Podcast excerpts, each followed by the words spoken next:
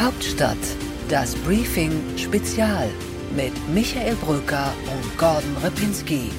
Live von der Pioneer One. Montag, der 20. Februar. Herzlich willkommen, liebe Zuhörerinnen und Zuhörer, zu dieser Sonderfolge unseres wunderbaren Hauptstadt-Podcasts. Diesmal nur mit einem einzigen Thema, aber mit Gordon Repinski. Ja, guten Morgen, lieber Michael. Hallo, liebe Zuhörerinnen und Zuhörer. München, die Sicherheitskonferenz, das ist unser Thema. Das war das Wochenende. Wir waren beide da, haben uns Tage und auch Teile der Nächte um die Ohren geschlagen, ganz, ganz viele Gespräche geführt und beobachtet, wie sich der Westen und darüber hinaus Länder nochmal zusammenfinden und nochmal die Kräfte bündeln für die Unterstützung der Ukraine. Gordon, lass uns mal überlegen, was ist jetzt das, was für uns hängen geblieben ist? Was ist diese zentrale Botschaft dieser Sicherheitskonferenz der 59. und der ersten im Kriegseuropa? Ich würde mal sagen, zunächst mal eine Selbstvergewisserung des Westens. Man klopfte sich da gegenseitig auf die Schulter, wie einig man sich doch ist in der Unterstützung der Ukraine, richtig? Ja, das auf jeden Fall und vielleicht sogar ein bisschen mehr als das. Der Westen wollte sich nicht nur auf die Schulter klopfen, sondern auch ermuntern, dass es weitergehen muss, jetzt so kurz vor dem Jahrestag und eben auch nochmal ein Zeichen in die Welt setzen, dass man geschlossen ist und andere Länder mit reinbringen. Denken wir an ein paar unsichere Kantonisten, Brasilien zum Beispiel oder auch China. Da gab es natürlich den großen Auftritt und auch da das große diplomatische Ringen. Wo steht China in dieser Frage und äh, bloß nicht abrutschen lassen in Richtung äh, Russland? Wir steigen, glaube ich, mal ein, Gordon, mit den wichtigsten Äußerungen vielleicht von Bundeskanzler Olaf Scholz aus seiner Rede und danach nur per Video zugeschaltet, aber immerhin der ukrainische Präsident Volodymyr Zelensky. Hören wir doch mal eben rein. Putins Revisionismus wird nicht siegen. Im Gegenteil. Die Ukraine ist geeinter denn je. Die Europäische Union steht geschlossen zusammen und hinter einer zukünftigen EU-Mitgliedschaft der Ukraine. The point is that Goliath must lose. And there is no alternative to this because the Kremlin can break the security and peace of all who are now represented here in Munich. Ja, Olaf Scholz fand ich ganz interessant. Nicht unbedingt ganz neue Punkte in der Rede. Spannend wurde es dann, als er im äh, Interview danach war äh, und dann auf Englisch antworten musste. Da ist er etwas weniger druckreif, würde er wohl sagen. Alle anderen würden sagen, da ist es nicht ganz so langweilig, weil er eben die Formulierungen vielleicht nicht ganz so in dieser trockenen Detailverliebtheit kennt wie sonst. Ja, und äh, Zelensky natürlich ein beeindruckender Auftritt. Ich meine, er war vor einem Jahr hier rasiert im Anzug, präsent, noch kein Kriegspräsident und jetzt äh, dieser gezeichnete Mann per Video zugeschaltet aus Kiew. Ich fand sehr interessant dieses Bild von David und Goliath. Wir hier die Kleinen, die überfallen werden von der großen Übermacht ähm, Russland mit der militärischen Stärke und das ist eben nur dann geht, überhaupt diese Frühjahrsoffensive vielleicht zurückzuschlagen, wenn der Westen nicht nur weitermacht, sondern das war ja der, der Tenor auch seiner Rede, sondern jetzt nochmal Gas gibt. Und ich fand das sehr interessant. In vielen Panels und Events, die ich da erlebt habe, waren die Jets gar nicht mehr so das Thema, wie wir vielleicht vor der Konferenz gedacht haben, sondern es muss jetzt schnell das geliefert werden, was bereits versprochen wurde. Also es ging immer wieder um Munition, um die Munition, es ging um die Kampfpanzer, wann kommen die endlich? Denn für die Frühjahrsoffensive sind ja Jets ohnehin völlig illusorisch.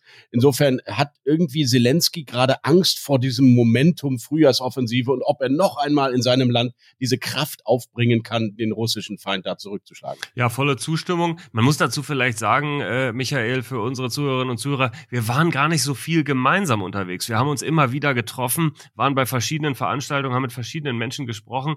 Ähm, insofern ist es immer ganz interessant, auch für uns jetzt nochmal zusammenzubringen, was wir da so äh, gehört haben und gefunden haben. Bei mir kam dann auch nochmal sehr häufig dieses Thema, man muss jetzt die Logistik organisieren. Du brauchst einen Hub, ähm, da geht's hin und her, äh, Slowakei und, äh, und Polen die Frage nach der europäischen Munitionsbeschaffung und Produktion hast du gerade aufgebracht, ist wahrscheinlich erst einmal eine Illusion, muss erstmal über die Partnerländer organisiert werden. Und in der Tat auch bei mir, die Jets waren überhaupt kein Thema. Ich habe den äh, griechischen Ministerpräsidenten natürlich auch danach gefragt, wie weit ist Europa bereit zu gehen, wenn man jetzt schon die Panzer liefert. Kyriakos Mitsotakis hat dieses Jahr eine Wahl, konservativer Regierungschef in Athen. Hier ist seine Antwort. Well, first of all, I do need to point out as a member of the European Council that we done a lot.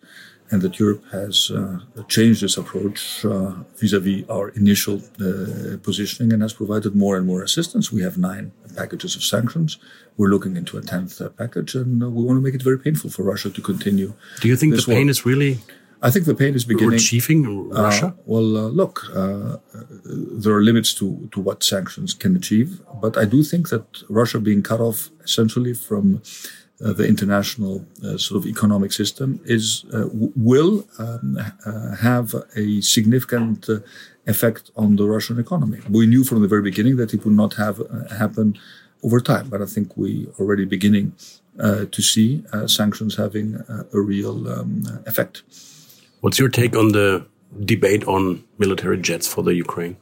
Right now, I think it's it's difficult to envision, uh, you know, sending planes uh, to an air force that has no experience in flying them. I mean, these are very complicated uh, systems. So I think we need to be focused on on what is really going to make a short term difference. And sometimes the basics are actually very important. Uh, munition, munition. We're uh, we're providing right. lots of munition, and it's the basics uh, that, that are necessary. Uh, the more complicated the weapon systems uh, become, the more difficult it is for them to be uh, being used. Ja, genau richtig. Es muss jetzt eigentlich schnell gehen und die Kampfpanzer müssen kommen. Äh, und äh, da ist Olaf Scholz, der Bundeskanzler, in der internationalen Debatte wirklich, muss man sagen, erstmals in der Vorhand, nachdem er da lange gezögert hat. Da gab es ja dann auch auf der Bühne diesen Moment, als äh, Christian Amanpour, die Moderatorin von CNN, ihn gefragt hat, ja, wie ist denn das jetzt? Warum liefern denn jetzt die Partner nicht? Und er dann wirklich nur so, tja, sagte und man förmlich spüren konnte, wie der Bundeskanzler sich freut, wie es ihm da wirklich runterläuft vor Freude, äh, dass er mal wirklich nicht derjenige ist, auf den gewartet wird. Aber Gordon, da muss ich wirklich sagen, ich hatte auch das Gefühl am ersten Tag der Konferenz, Olaf Scholz ist jetzt in der Vorderhand. Endlich ist er mal der Antreiber und die osteuropäischen Länder müssen liefern. Aber ich habe mich mit mehreren Leuten äh, darüber unterhalten und gerade auch die amerikanischen Beobachter, unter anderem zum Beispiel Konstanze Stelzenmüller von der Brookings Institution, die sagt, na ja, also ganz so einfach ist das nicht. Die Amerikaner sind gar nicht so begeistert darüber, dass Olaf Scholz sie mit reingezogen hat, weil ihr technisches Gerät eigentlich gar nicht so sinnvoll ist. Die Abrams Panzer und sie sagen immer wieder, die Amerikaner, Olaf, geh doch bitte auch mal voran. Die Leos sind genau das, was jetzt auf dem Schlachtfeld gebraucht wird. Sowas muss man notfalls auch mal im Herbst schon alleine organisieren, ohne die Abrams, die eine völlig andere technischen Hintergrund haben. Ich bin da kein Experte, aber ich habe es immer wieder gehört. Und schließlich habe auch Präsident Biden ja im Kongress das Geld rausgeholt, noch im Wahlkampf sogar für Olaf Scholz dafür gesorgt, Nord Stream 2 nicht zu sanktionieren. Also jedenfalls ist äh, über dem Teich so ein bisschen bei den Kongressabgeordneten die Losung gewesen, naja, Biden habe Deutschland jetzt schon sehr stark unterstützt. Es wäre nicht schlimm gewesen, wenn Olaf Scholz jetzt auch mal eine technisch logische Entwicklung oder eine Unterstützungsidee alleine macht. Ja, das stimmt ja auch. Man muss sagen, zwischen dieser Rammstein-Konferenz und dann die paar Tage bis zur Entscheidung, die Panzer zu liefern,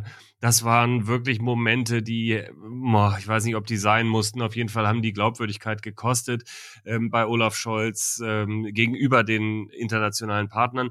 Ich habe nachdem Scholz auf der Bühne war, Christian Amanpour von CNN, die wirklich eine außergewöhnliche Reporterin ist und äh, auch hier finde ich toll moderiert hat auf der Konferenz, mal gefragt, wie sie eigentlich mit all ihrer Erfahrung und internationalen Inputs, den sie bekommt, wie sie eigentlich auf Olaf Olaf Scholz in dieser Ukraine-Frage blickt.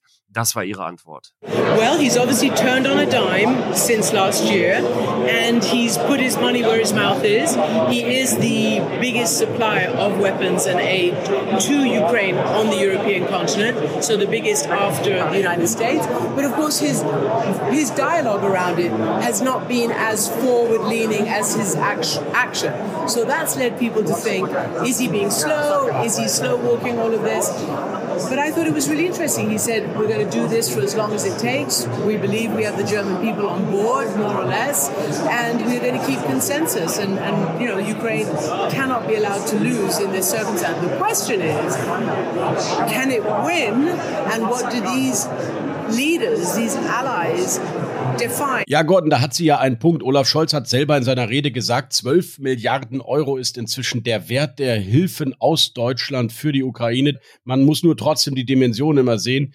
Äh, alleine das jüngste Hilfspaket der Amerikaner 45 Milliarden Dollar. Und eine Sache will ich schon zu Polen und den Panzer nochmal sagen, denn Olaf Scholz hat, hat ja indirekt den Polen angesprochen, der sich darüber beschwert hat, wie zögerlich immer alles bei Olaf Scholz ist und die jetzt offenbar nicht liefern. Kurz nach Kriegsbeginn hat Polen ja auch bereits Panzer geliefert und sie sind natürlich an der NATO-Ostflanke, wenn man so will, und müssen ihr eigenes Land auch in irgendeiner Weise verteidigen, können jetzt auch nicht ihre Panzer alle selber abgeben. Dass die jetzt gerade vielleicht ein bisschen rechnen und hin und her schieben, sei ihnen gegönnt. Jedenfalls, Olaf Scholz ist nicht mehr so ganz auf der Bremse wie noch vor einem halben Jahr, aber der führende Ukraine-Unterstützer, das ist er da in der Sicherheitskonferenz auch nicht gewesen.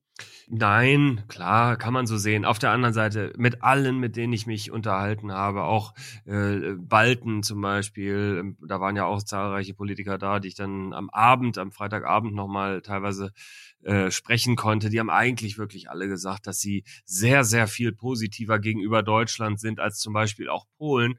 Und äh, da muss man auch wirklich bedenken, Polen, die SIS, Kaczynski sind im Wahlkampf und das geht immer gegen Deutschland, immer gegen Deutschland. Ich meine, da könnte Deutschland, glaube ich, die, die ganzen, die Eurofighter äh, komplett aus den Beständen liefern und Polen würde wahrscheinlich immer noch irgendwas versuchen zu finden, warum es ähm, in Deutschland nicht läuft. Also das ist schon auch ein innenpolitisches Motiv. Und ich habe insgesamt das Gefühl, er hat sich da ein bisschen freigeschwommen und ich glaube, es liegt auch nicht nur, aber auch an Boris Pistorius, seinem neuen Verteidigungsminister. Der hat ja auch seinen ersten Auftritt und der ist ihm, wie vieles im Moment, muss man sagen, ganz gut gelungen. I visited Kiev only last week. I spoke with frontline soldiers who were getting ready to their training on the Leopard tanks in Germany. Their faces showed the horror of war.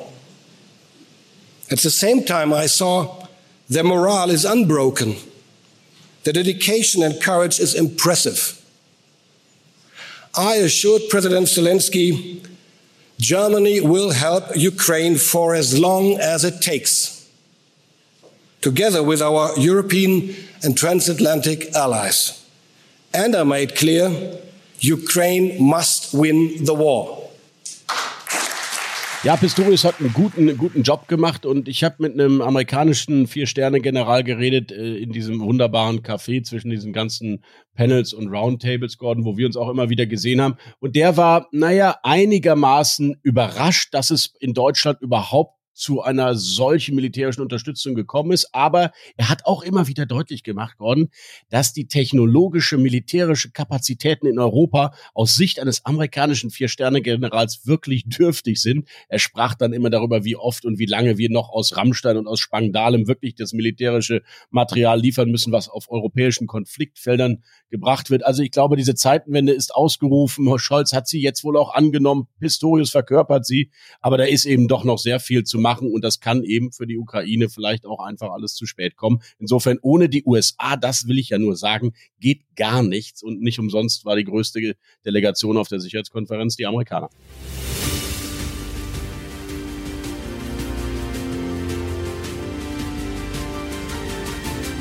Bleiben Sie doch jetzt einfach bei uns und hören Sie diesen Podcast bis zu Ende, aber eben auch alle anderen Podcasts und Newsletter, die wir auf thepioneer.de jeden Tag für Sie frisch zubereiten.